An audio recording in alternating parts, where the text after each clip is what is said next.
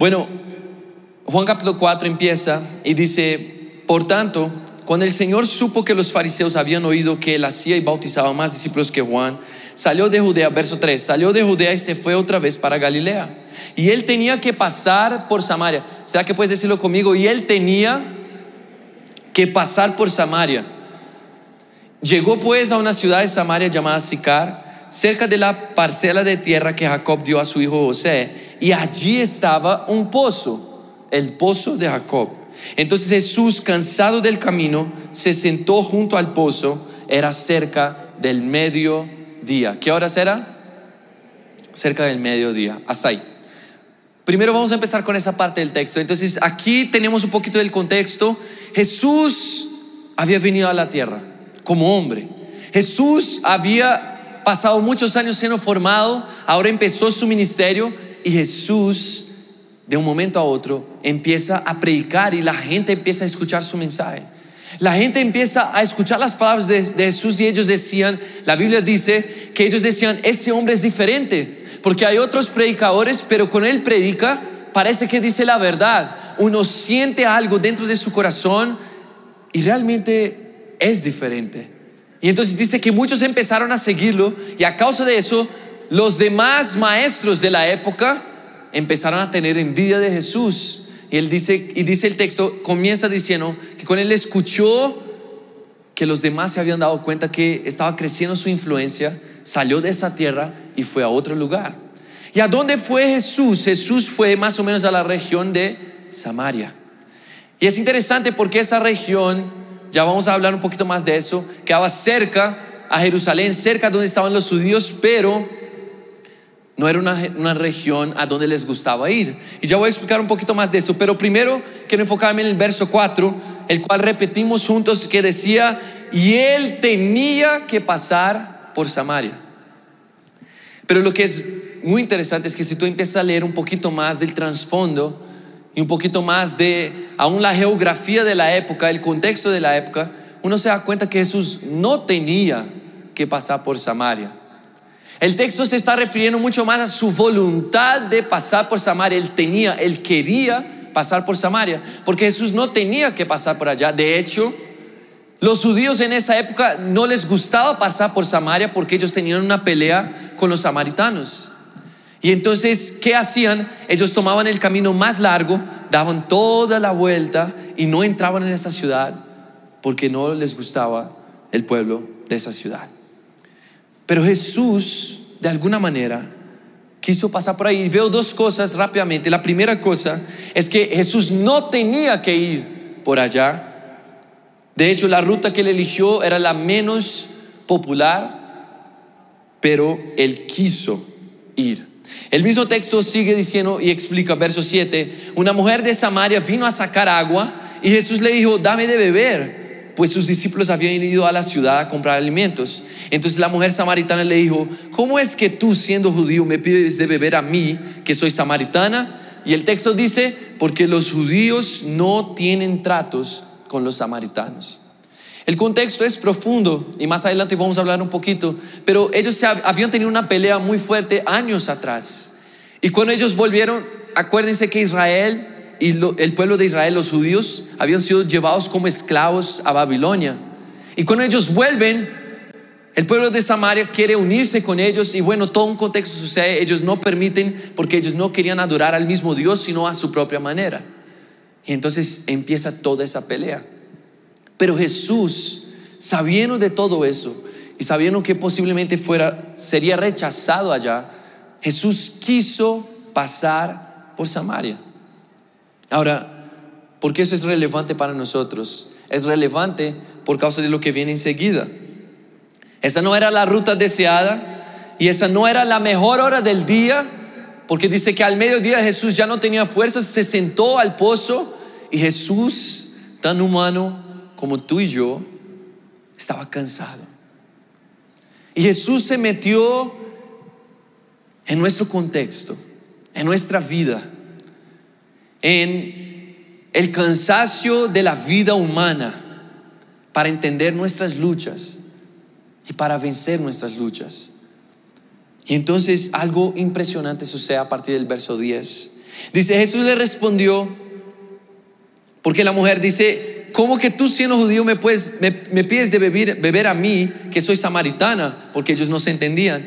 Pero el verso 10 dice, entonces Jesús le respondió, si tú conocieras el don de Dios o el regalo de Dios, y quién es el que te habla, dame de beber, tú te habrías pedido a él y él te hubiera dado agua viva. Jesús estaba hablando de él mismo. Él dice, si tú supieras con quién estás hablando, mujer, tú me hubieses pedido agua viva y yo te daría de beber de la agua eterna. ¿Cómo así agua viva? ¿Cómo así agua eterna? Mira lo que dice el texto. Ella le dijo, Señor, no tienes con qué sacar el agua y el pozo es hondo. ¿De dónde pues tienes esa agua viva? ¿Acaso eres tú mayor que nuestro padre Jacob que nos dio ese pozo del cual bebió él mismo y sus hijos y sus ganados? Y Jesús le respondió, todo el que beba de esta agua volverá a tener sed. Pero el que beba del agua que yo le daré no tendrá sed jamás, sino que el agua que yo le daré se convertirá en él una fuente de agua que brota para vida eterna. Señor le dijo a la mujer, dame esa agua para que no tenga sed ni venga hasta aquí a sacarla. Entonces, resumiendo rápidamente, Jesús se encuentra con esa mujer y un diálogo un poquito raro empieza a suceder. Pero lo más impresionante es que aunque estamos hablando de una agua viva y una agua eterna, por así decir, un agua que no es natural, la mujer entiende más o menos el concepto de lo que Jesús está diciendo y, ella dice, Señor, yo quiero esa agua. Ella todavía no sabía que Jesús era el Mesías, que Jesús era Jesús, pero de alguna manera, mientras Jesús hablaba, les, ¿se acuerdan que les dije al inicio? Que cuando Jesús hablaba, el corazón de la gente se movía. Algo diferente pasaba. Y esa mujer teniendo una conversación con Jesús, Jesús dice, tú tomas el agua de ese mundo y ahorita tienes sed otra vez, pero yo te puedo dar un agua que va a saciar tu sed por siempre. ¿De qué agua estaba hablando Jesús? Sino de la vida eterna, de la paz que solo Dios puede dar algo que nos sacia y sacia la sed por la cual hemos andado toda nuestra vida buscando algo que pudiera llenar ese vacío. Pero entonces me espanta la, la respuesta de la mujer. Ella dice, Señor, dame de esa agua. Ahora pongan atención conmigo. Hasta ahí iba todo muy bien. Pero dile a la persona que está a tu lado, pero Jesús, no, con un poquito más de entusiasmo. Vas a decirle, pero Jesús no busca relaciones superficiales. Dile a la persona que está a tu lado, pero Jesús anhela conocernos. Y entonces quiero que escuchen muy bien lo que va a seguir en la historia.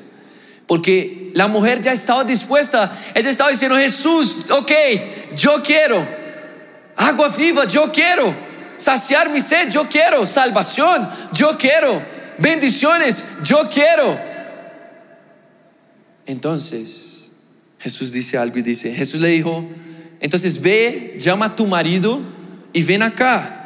No tengo marido, respondió la mujer. Jesús le dijo, bien has dicho, no tengo marido, porque cinco maridos has tenido y el que ahora tienes no es tu marido. En eso has dicho la verdad.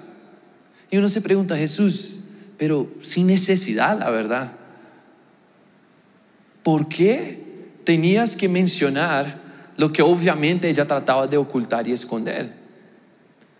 ¿Por qué de la nada, después de que ella ya estaba dispuesta a escuchar, después de haber escuchado, ella dice, Señor, dame de esa agua?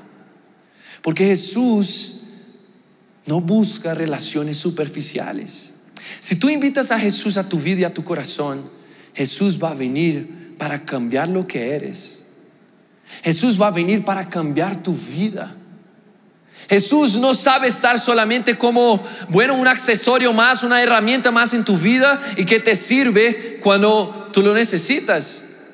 Jesús viene para sentarse en el trono de nuestros corazones, en el trono de nuestras vidas y decir, ahora te voy a enseñar qué es vivir.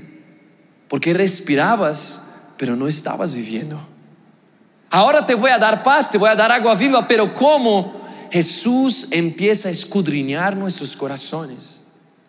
Y es por eso que muchas personas escuchan hablar de la cruz, escuchan hablar de la muerte de Jesús, escuchan hablar del Evangelio y se ofenden, porque constantemente Jesús nos quiere mostrar quiénes realmente somos. Pero para mostrarnos quiénes realmente somos y cuál es el plan de Dios para nosotros, Jesús tiene que pasar por la persona en la que nos hemos vuelto. Jesús tiene que pasar por nuestros hechos, por nuestro pasado, por muchas cosas. Pero lo que más me impresiona es que Jesús no lo hace con una mirada de condenación y no lo hace para disminuirnos, aunque pareciera de alguna manera. Porque el que está herido con sus vicios, con sus pecados, con su pasado, el que está herido siempre escucha palabras que hieren más el corazón. Estamos acostumbrados a mirar hacia adentro y nos preguntamos, bueno, ¿qué voy a hacer de mi vida? Y constantemente estamos ocultando las cosas de las cuales más tenemos vergüenza. Y aunque algunos pudieran decir, bueno, yo, yo sí, pastor, eh, creo en Jesús, y, bueno, Jesús, eh, eh, no sé, creo que existe un Dios, Jesús es bueno, lo sirvo, yo creo, no voy muy mucho a la iglesia, pastor, pero bueno, sé que hay un Dios y, y busco ser una buena persona y todo eso. El Evangelio no se trata de eso. El Evangelio se trata de conocer a Jesús y ser transformado por Él. El mensaje del Evangelio, si no lo has escuchado alguna vez claramente, y si alguien nunca te dijo claramente cuál es el mensaje del Evangelio, ese es el mensaje del Evangelio. Jesús llevó sobre sí nuestros pecados porque nosotros éramos incapaces de salvarnos a nosotros mismos. Podemos ser muy buenos, muy exitosos en nuestro trabajo, en muchas cosas, pero nadie puede quitar la corrupción de nuestros corazones. Nadie puede llenar el vacío que nosotros tenemos. Y entonces Jesús se voltea a esa mujer y dice, bueno, ahora que estás dispuesta, te voy a mostrar tu propio corazón. Te voy a revelar qué ha estado dentro de ti. ¿Y sabes qué es lo que más me impacta? ¿Puedes leer el siguiente verso conmigo? Después de que Jesús dice, bien dijiste, porque has tenido cinco esposos y el con que ahora estás no es tu esposo. Jesús de un momento a otro revela lo que esa mujer más trataba de ocultar y de pronto en tu vida fue un abuso. De pronto en tu vida ni siquiera fue algo que tú mismo hiciste, pero algo que sufriste y que te ha causado tanto dolor que te ha generado tantas complicaciones en la vida, en pensar y entender quién eres, cuál es tu propósito. Y lo que esa mujer más trataba de esconder. Nosotros no sabemos exactamente el contexto de ella, ¿no? No sabemos, por ejemplo, yo escuché una vez un, comentario de un pastor y él decía, no sabemos si la mayoría de los esposos habían muerto y él dice, pues si ese era el caso y por eso había tenido tantos esposos, yo nunca me casaría con esa mujer porque no quería ser un hombre en la lista. Pero el punto es, ¿y si no? ¿Y si efectivamente esa mujer había sido infiel tantas veces? ¿No lidiamos nosotros mismos con los mismos problemas de traición, aunque no sea en el matrimonio, en nuestras amistades? De engañar a las personas, de robar a las personas, de fraudar a aquellos que confían en nosotros, aún nuestros papás, nuestros hermanos. La corrupción moral de nuestros corazones es real. Sabes, yo tengo tres hijitos, me veo joven, pero tengo tres hijos. Y soy felizmente casado, gracias a Dios. Ahí, ahí vamos, trabajando. Pero sí me he casado con la mujer más linda del mundo. Y, y bueno, no somos perfectos, pero me acuerdo, escuchen muy bien, un día con Isaac, mi hijo, eh, eh, él es el mayor, tiene tres años, entonces se dan cuenta que uno tiene tres, otras dos y la otra ocho meses. Y el punto es, bueno, en ese momento piensan que soy aún más loco, ¿no? Pero bueno, el punto es que un día yo sencillamente le dije a Isaac, ya es hora de dormir, vamos a dormir. Y él no quería. Entonces, bueno, fuimos al cuarto, lo llevé al cuarto y ya en la hora de acostar le canté la canción, hice todas las cosas, le conté la historia, un cuento, todo. Hice de todo. Llegó el momento de dormir, cerré la puerta del cuarto porque él ya duerme en su cuarto, él ya sabe, él ya, lo ha hecho muchas veces. Pero ese día no, no, quería, no quería acostarse de ninguna manera. Y entonces cuando cerré la puerta del cuarto, empezó a gritar. ¡Ah! Y empezó a despertar a las hermanas. Y empezó a gritar, llorar, gritar. Yo, hijo, ¿qué pasó? ¿Te duele algo? No, no sé qué. No quería dormir. Entonces, no, mira, voy a cantar una vez más la canción, ¿ok? ¿Vas a dormir? Sí. Entonces le canté la canción. Cierro la puerta del cuarto. ¿Qué sucede otra vez? Lo mismo. Isaac empieza a gritar, empieza a... Entonces yo entré y le dije, Isaac, ¿quieres que te corrija? Porque si tú no me obedeces, tengo que corregirte. Y en aquel día me tocó corregirlo. Una, dos, tres. Cuando llegó la tercera vez y yo hice el mismo ejercicio, volví a salir del cuarto, obtuve la misma respuesta. Y en ese momento el Señor me dijo, hijo, es momento de que tú muestres gracia. Ese es el momento para que tú muestres gracia, amor. Acuéstate con él. Yo me acuerdo que él estaba llorando porque no quería ir a dormir. Y me di cuenta que si yo siguiera golpeándole, íbamos a estar toda la noche disciplinándolo. Y entonces me acosté con él en la cama y dije, Isaac, tranquilo, tienes que ir a dormir porque el papá te dijo que es hora de dormir. Pero hoy me voy a dormir contigo. Y el gran punto que entendí ese día es que nadie necesita enseñar al niño cómo ser torpe. Porque la corrupción está en el corazón del hombre. Yo nunca le enseñé a desobedecer. Nunca le dije que si gritara o que si hiciera todo eso, de pronto el papá se iba a acostar con él, pero él sabe. Él sabe. Y saben, me he dado cuenta que hay algo dentro de mi corazón, aunque yo, yo tenga el nombre de pastor y me llame pastor y haya sido ungido pastor y todo eso, yo sigo siendo hombre, sigo siendo humano, sigo teniendo mis luchas. Y el gran punto que Jesús estaba haciendo aquí es, Jesús tenía que pasar por Samaria, ¿se acuerdan? ¿Por qué? Por causa de esa mujer. Jesús quería encontrarla en su momento más difícil. De pronto tú no sabes el contexto, pero ¿se acuerdan que decía que era al mediodía? Y eso significa que esa mujer muy posiblemente había sufrido todo un contexto de abuso y un contexto de lo que hoy llamaríamos como bullying o acoso. Esa mujer era tratada de tal manera que ella tenía que salir en la hora más caliente del día cuando las demás mujeres no salen a recoger el agua en el contexto de esa época. Y es en ese momento de su vergüenza, en ese momento de su lucha, que ella se acerca al pozo y Jesús la encuentra aún estando cansado. Y sabes, te quiero decir que Jesús no ha venido para buscar la mejor versión de ti. Jesús anhela encontrarnos exactamente como estamos y como somos, porque Él sabe que no hay esperanza para nosotros en nosotros mismos. Él sabe de nuestra corrupción. Cuando Jesús vino, Él no vino sabiendo la mitad más o menos de la historia y dijo, no, bueno, aquí en el 2018 realmente ese man hizo una cosa que nunca pensé que iba a suceder y bueno, de pronto no valía la pena.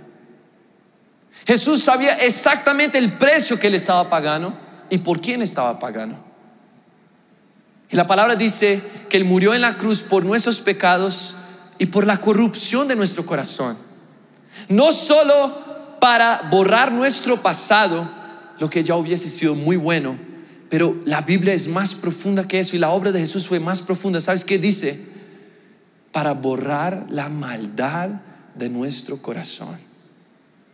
Si Jesús hubiese borrado el pasado, pero no, no, no viniese a transformar nuestros corazones, el futuro se convertiría en el pasado otra vez. Porque aunque borraste mi pasado, aunque de pronto una persona que, que hace algo malo, algo corrupto y borra los registros, está bien, nadie sabe de lo que ella hizo, pero ella sigue siendo la misma persona corrupta que que va a volver a cometer corrupción en el futuro. Si Jesús hubiese venido y borrado nuestro pasado, pero no hubiese transformado nuestros corazones, estamos perdidos de la misma manera. Pero Jesús no solo borró nuestro pasado y nuestros pecados. Jesús vino para quitar la maldad de nuestros corazones. Él viene a la raíz. Por eso te quiero decir claramente, antes de que terminemos, Jesús vino para limpiarnos de nuestros pecados. Jesús iba muy bien en el cielo, gracias. Jesús iba muy bien en el cielo, en su gloria y majestad. Los que habían caído habíamos sido nosotros. Y entonces Jesús viene de la gloria hacia las tinieblas, de la majestad hacia el pecado y lo sucio nuestra labor es totalmente diferente. Tenemos que salir de las tinieblas e ir hacia la luz. Tenemos que solamente escuchar su llamado y responder y decir, Jesús, yo quiero ser transformado por ti. Aunque de pronto me esté yendo bien financieramente en eso y en eso en mi vida, o si es lo opuesto, en esa pandemia he sido afectado por tantos lados y de tantas maneras. Estoy desesperado para encontrar salvación. De cualquier manera, Jesús sigue siendo la respuesta para todos nosotros. Porque nuestra performance, nuestros resultados, nuestro éxito no significa nada acerca de nuestra corrupción interna. Y entonces, esa mujer dice el verso 19, miren, para terminar, Jesús le dice, has tenido cinco esposos y el que tienes ahorita no es tu esposo. Y ella queda obviamente impresionada. Y el verso 19 para mí me parece muy chistoso porque ella dice, la mujer le dijo, Señor, me parece que tú eres profeta. ¿En serio? Porque Él apenas reveló el secreto más oculto de tu vida. Y sabes, Jesús no lo hace para exponerte. Jesús lo hace para que tú te des cuenta de la necesidad que tienes de Él. ¿Y sabes qué sucede enseguida? Cuando esa mujer es por fin capaz de mostrar lo que había tratado de ocultar por tanto tiempo, cuando eso sucede, la palabra dice que esa mujer, Jesús le dice, ve ahora y llama a tu esposo. Y ella sale y dice que ella sale por la ciudad diciendo, hey, escuché a un hombre que me dijo todo lo que yo he hecho. Y de la nada, lo que era la, razón de su vergüenza, lo que había causado tanto dolor a su corazón y a su vida, de la nada, ella lo empieza a gritar y lo empieza a decir y se volvió en su testimonio, en su razón de gozo y de alegría y de paz y de vida. Una mujer que en un momento estaba yendo en, la, en la hora más caliente del día a buscar el agua, por haber sido rechazada por la sociedad, ahora está corriendo por la ciudad diciendo, encontré un hombre que me conocía y conocía los secretos más ocultos de mi corazón. Pero ¿sabes qué es lo raro? Que cuando él me habló de lo que más dolía, hubo sanidad dentro de mí. ¿Estás entendiendo lo que yo estoy diciendo? Esa mujer empieza a gritar para todo el mundo, Él me dijo mis pecados. Y sabes, te quiero decir, Jesús conoce tus pecados. Pero Jesús no se acerca para humillarnos, para abaternos, golpearnos. Jesús se acerca para levantarnos y atraernos a Él. Y hoy Jesús anhela hacer lo mismo contigo.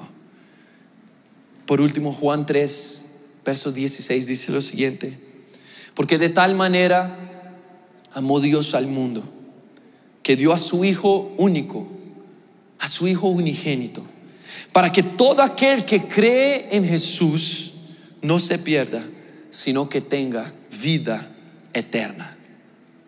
Vida eterna. ¿Se acuerda del agua viva? Jesús dijo, va a fluir en tu interior agua viva. ¿Y saben qué es lo que se nos vende todo el tiempo, todos los días de nuestras vidas. Tienes que ser exitoso. Tienes que ser la mejor versión de ti mismo. Tienes que alcanzar lo que nadie más ha alcanzado. Mira, lo que realmente te da valor es lo que tienes. Por eso, trabaja como ningún otro. Sé más, debes tener más ambición que los que están a tu lado. Eso es lo que nos dicen. El Evangelio nos dice algo diferente. Aunque al final nosotros seremos los mejores trabajadores, los más esforzados, pero por otra razón completamente diferente. No por ambición, no por tratar de ser el mejor. Es que Jesús primero nos golpea y nos dice, mira, ¿te has dado cuenta de tu naturaleza? ¿Te has dado cuenta de tu pecado, de tu corazón cómo está? ¿De cómo has herido a otros porque tú estás herido? ¿Te has dado cuenta de que tu corrupción ha causado más corrupción en otros? Y Jesús dice, pero yo te amo aún así. Y si tú estás dispuesto, yo quiero lavarte a ti. ¿Cómo te voy a lavar? Con la sangre que yo derramé en la cruz por ti. ¿Por qué? Porque la palabra dice, y por eso uno solo puede realmente conocer a Jesús por fe, por fe. Porque la palabra dice que Jesús fue sin pecados. Y la sangre que él derramó en aquel día fue una sangre limpia, la sangre de un justo. Nosotros no somos justos. Yo que te estoy predicando aquí, absolutamente no soy justo. Pero he sido perdonado por Él. Y esa es la buena noticia del Evangelio. He sido perdonado por Él. Él era el único que podía condenarme porque fue el único hombre perfecto. Y el único hombre perfecto no me condena, me perdona, me ama, extiende su mano y en la hora más caliente del día tiene que pasar por Samaria tiene que pasar por mi ciudad, tiene que pasar por mi complicación, por mis vicios. Lo que nadie ve, pero tú sabes qué haces. Él tiene que pasar por ahí, porque Él me quiere encontrar en mi pecado, en mi momento más oscuro, más difícil. Y todos hemos escuchado Juan 3:16, ¿verdad? Porque Dios amó de tal manera al mundo que dio a su único hijo para que todo aquel que en Él cree no muera, mas tenga vida eterna.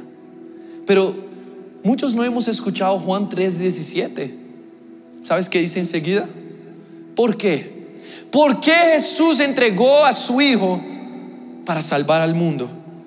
Porque Dios no envió a su Hijo al mundo para juzgar al mundo, sino para que el mundo sea salvo por Él. Ese es el corazón de Dios. Pudiendo juzgarnos, primero envió a su Hijo para salvarnos. Y hoy yo tengo una invitación muy sencilla. Así como un día yo tomé la decisión de seguir a Jesús y decirle, Señor Jesús, ya no quiero aparentar, ya no quiero ser exitoso por lo que yo haga, porque yo soy muy bueno, porque yo voy a ser, voy a tener más ambición que los demás. No. A partir de hoy quiero aprender a vivir como tú me lo enseñes a vivir, como tú me digas. En ese día fui el hombre más feliz del mundo. Yo era adolescente, fui el adolescente más feliz del mundo y hasta hoy. Cada día busco seguir a Jesús. Porque sé que en mí mismo no están las respuestas que necesito. Pero cuando miro a lo alto, cuando abro su palabra, Él me habla. Yo puedo escuchar su voz y es diferente. Es diferente a ese mundo que me dice, busca todo lo que tú quieres, todo lo que tú sueñas. Jesús me dice algo diferente y me dice, hijo, yo tengo un plan para tu vida, ¿estás dispuesto? Va a requerir obediencia, va a ser difícil, no siempre te va a gustar lo que estoy haciendo, pero al final vas a sentir agua viva en tu interior.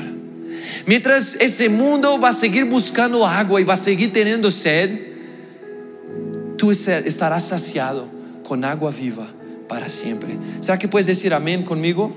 ¿Será que puedes quedarte en pie en tu lugar por un momento? Vamos a levantar nuestros corazones a Dios en ese momento.